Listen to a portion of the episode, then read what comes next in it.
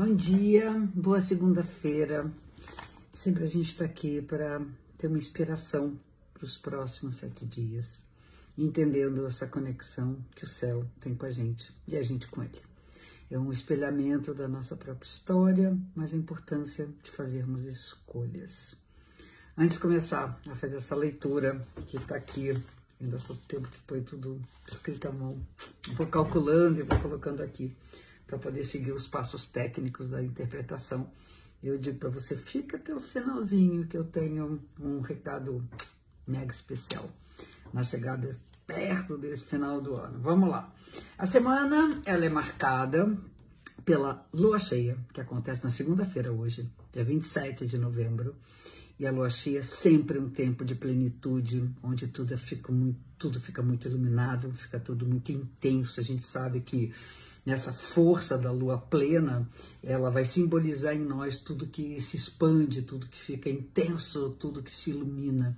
Uma coisa linda da lua cheia é o fato de a luz que ilumina o dia, que é o sol, que está sempre presente, tem contra, como contrapartida a lua, que vai iluminar a noite inteira. Então, num céu sem nenhuma iluminação artificial, com o céu aberto, a gente consegue ver sem precisar ter essa luz para mostrar nossos caminhos. Então, é um momento importante para a gente iluminar os nossos caminhos naquilo que normalmente é mais obscuro, que está mais na nossa sombra. Então, fica uma coisa bem mais ampla. A outra uh, relação interessante com a lua cheia, que eu sempre falo aqui, é que o Sol fica num signo e a Lua no oposto. E a gente trabalha muito com a ideia da, Dona Emida, minha professora, sobre essa compensação né, de luz e sombra, que onde a luz a sombra e nós precisamos mergulhar nesse universo das nossas sombras, levar uma lanterna para poder conhecer esse universo que está lá dentro. E quando a gente fala de um aspecto coletivo, é poder também iluminar as sombras que estão presentes na própria humanidade, na cabeça de cada um de nós, no coração, na alma de cada um de nós. E essa lua, ela acontece no signo de Gêmeos. O Sol está em Sagitário e a Lua está em signo de Gêmeos. Esses signos falam do caminho da sabedoria. E essa sabedoria ela é alcançada com muita troca, com muita comunicação, com muita curiosidade, com muita mudança de opinião, com muita troca, com muito movimento e com aprofundamento, com pesquisas, com buscas que nós temos para desenvolver o nosso conhecimento. É o eixo do conhecimento é o eixo do saber. Então nós temos em gêmeos tudo que está muito perto da gente, aquilo que são as nossas trocas, que vão nos dando diversas informações de diversas coisas, diversas pessoas, diversas faces da nossa própria vida. E temos do outro lado Sagitário, com aquela flecha apontada para o alto, dizendo, gente, dá para ir mais longe, podemos aprofundar aquilo que de fato vai levar à nossa evolução. Então, são signos associados ao processo de evolução. E na medida, quanto mais a gente tem uma formação, que a gente é, estudou, que a gente tem acesso às escolas, tem acesso à comunicação e à informação, mais nós vamos evoluir, mais nós vamos crescer, mais nós vamos nos tornar pessoas sábias e safas nas nossas relações cotidianas. Então é Sol em Sagitário e a Lua em Gêmeos.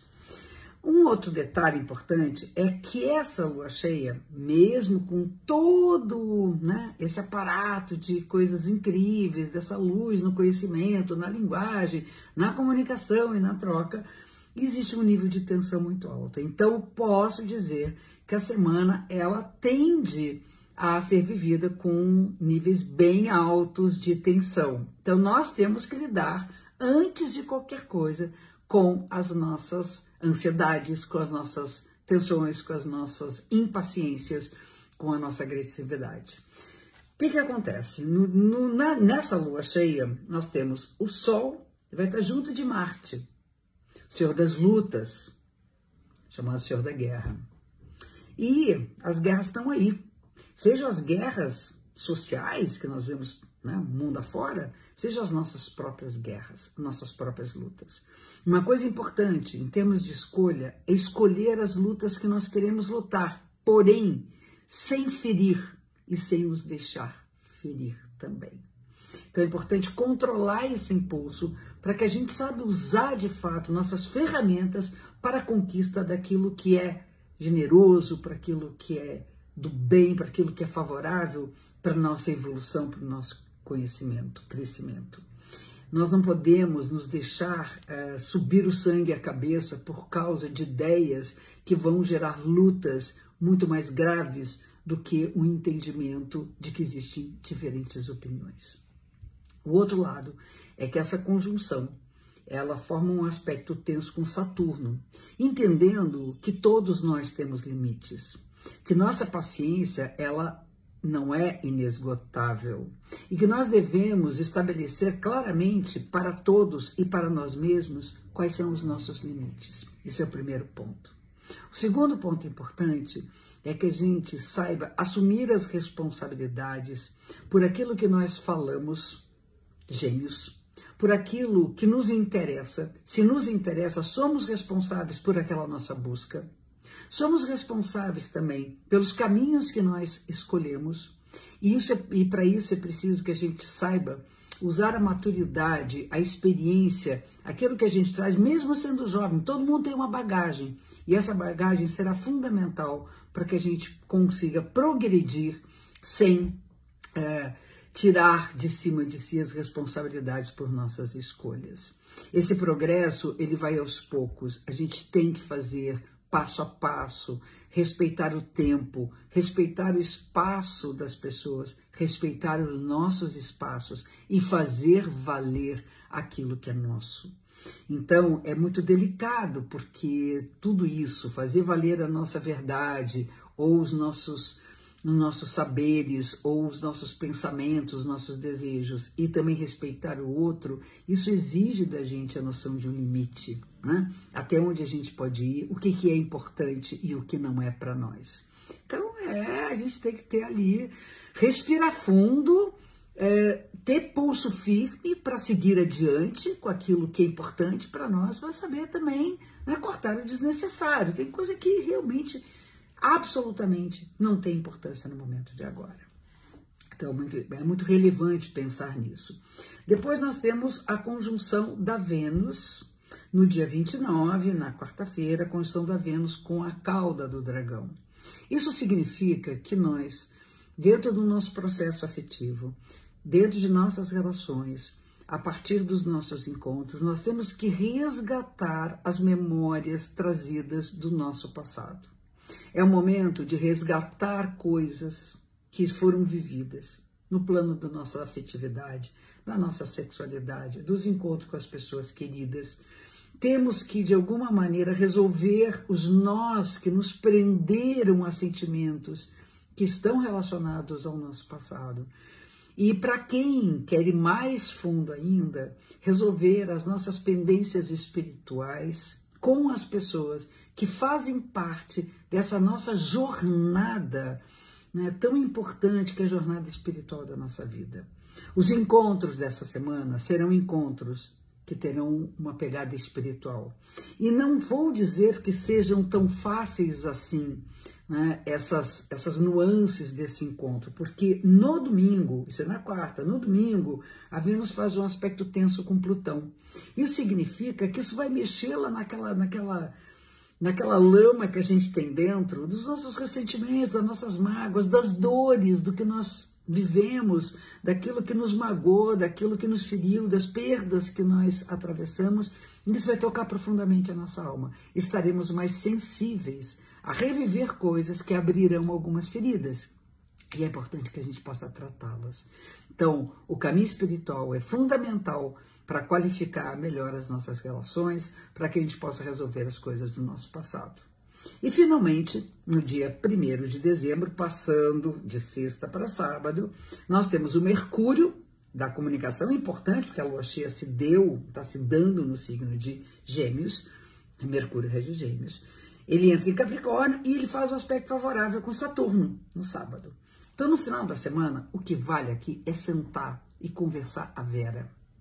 É botar tudo em pratos limpos. É colocar tudo no seu devido lugar. É poder falar curto e direto. É ir direto ao ponto, direto ao ponto, sem dar muita voltinha. Mas lembrem que é importante segurar a agressividade, Porque mesmo havendo aspecto favorável de comunicação, nós tendemos a esquentar um pouco nossa, os nossos miolos e aí a palavra pode sair mais agressiva. Né? Mas eu acho que a comunicação é uma saída. É isso, semana que né, a gente tem que se preparar para acalmar e enfrentar né, aquelas ondas que estão vindo. E eu falei que vocês esperassem até o final, que eu tinha um recadinho importante. E é isso aí, estamos chegando perto do final do ano, ficamos mais sensíveis, ficamos mais apreensivos para o fechamento de um ciclo, para começar um ciclo novo e nada melhor do que pensar em organizar e planejar o nosso próprio próximo ano. Vocês sabem que na, a minha pegada aqui é de não fazer uma previsões deterministas, não é uma astrologia da, da fatalidade, mas sim das escolhas. Mas saber o que a gente tem pela frente, que dá uma ajuda, isso dá para poder escolher melhor esses caminhos que nós temos por aí. Então, o que, que, o que, que nós temos aí? Um mapa das previsões, um mapa de trânsitos, que mostra exatamente os trânsitos que nós vamos passar durante o próximo ano. Nós temos 12 meses pela frente, a partir do momento que você encomenda esse mapa de previsões, dando várias dicas e caminhos desses processos que estão acontecendo nesse momento e nos momentos futuros. Então, se você quiser ter um GPS para melhor escolher os seus caminhos nessa próxima jornada do próximo ano, é, link, o link está na descrição do vídeo do YouTube e na bio do Instagram. Então vamos nos preparar para esse final do ano, pensando que essa semana já é uma boa prova para isso, ok? Fica um beijo enorme e tenha uma ótima semana. Seguimos aqui sempre juntos, eu com vocês, vocês comigo, e agradeço muito a presença de vocês. E se vocês sentem que tudo isso aqui está ajudando muito, dá o like, enfim, aquelas coisas todas que a gente já sabe, né? Dá like, se inscreve no canal, divulga o trabalho, porque isso é muito importante para a astrologia, ok? Um beijo enorme e até a nossa próxima semana.